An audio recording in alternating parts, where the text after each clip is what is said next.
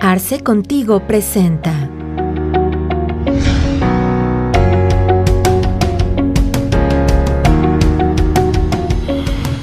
Bienvenidos a Arce Contigo. En esta ocasión vamos a tocar un tema sobre el registro correcto de ciertos gastos que en muchas ocasiones se dejan a la interpretación del contador o del administrador de las empresas. Sin embargo, la legislación es muy clara al respecto de poder identificar cuándo estamos frente a un gasto y cuándo estamos frente a una inversión. Este tema nos explica más a detalle el maestro en impuestos Juan Carlos Fuentes. En este momento eh, vamos a platicar un poco sobre una, gran pregunta, una gran disyuntiva que se tiene, en qué momento considerar una inversión o en qué momento considerar un gasto, ¿no? Eh, en temas contables. Cabe eh, resaltar que, la, que esta gran disyuntiva la vamos, la vamos a poder responder en el momento en que podamos identificar cuándo una de estas dos eh, conceptos se puede obtener un beneficio económico futuro. ¿Y qué es un beneficio económico futuro? Pues básicamente que el impacto que pueda tener por hacer esa erogación se vea reflejado en el tema de los ingresos. Y, vamos a citar alguna situación real que, tenemos eh, en la vida cotidiana cuántas, en, cuántas ocasiones, eh, simplemente por el hecho del monto, inmediatamente lo mandamos a inversión, sin saber y sin catalogar realmente qué tipo de gasto es el que estamos desarrollando. Simplemente por esa situación lo mandamos a la inversión, ¿no? Y, cito ahorita el ejemplo particularmente del tema de los celulares. En muchas ocasiones un celular puede prácticamente es una computadora, sin embargo eh, es la herramienta es esencial para nuestra actividad pero como tal tiene una devaluación muy rápida y en ese sentido lo, que pretendemos es que por el, simplemente por el monto lo mandamos a una inversión. Sin embargo, desde el punto de vista profesional, yo considero que es un gasto porque no cumple que la condición de que me compre un celular de muchísimo menor cantidad no me va a ayudar a potencializar mis ventas. No así cuando realmente hago una inversión importante o interesante en un tema que me va a ayudar a potencializar estas mismas. En ese mismo orden de ideas y obviamente generando valor a este, a este video, ¿cuál sería mi aportación hablando de las inversiones?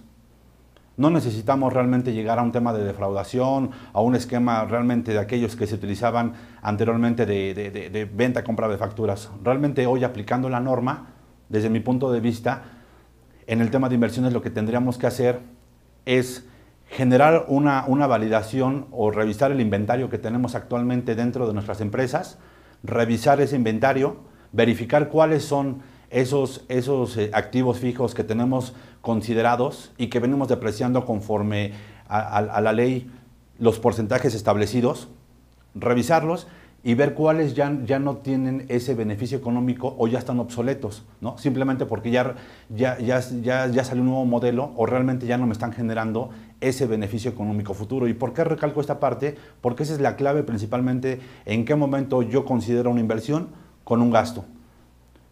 De antemano, digo, yo creo que esa, esa sería la recomendación, sería hacer ese, ese, ese listado, hacer ese inventario, automáticamente reclasificarlo, al tema de gasto para que yo lo pudiera deducir, pegarle al tema de la utilidad y generar la política contable, que eso es importante y esencial, como ya lo comenté en el video de control interno. El tema de las políticas contables va a ser el sustento y la materialidad para poder eh, eh, consolidar este tipo de planeación. ¿Por qué? Porque al final no estamos haciendo más que aplicar la norma como lo establece eh, el, propio marco normativo. Entonces, en ese sentido, esa sería la recomendación.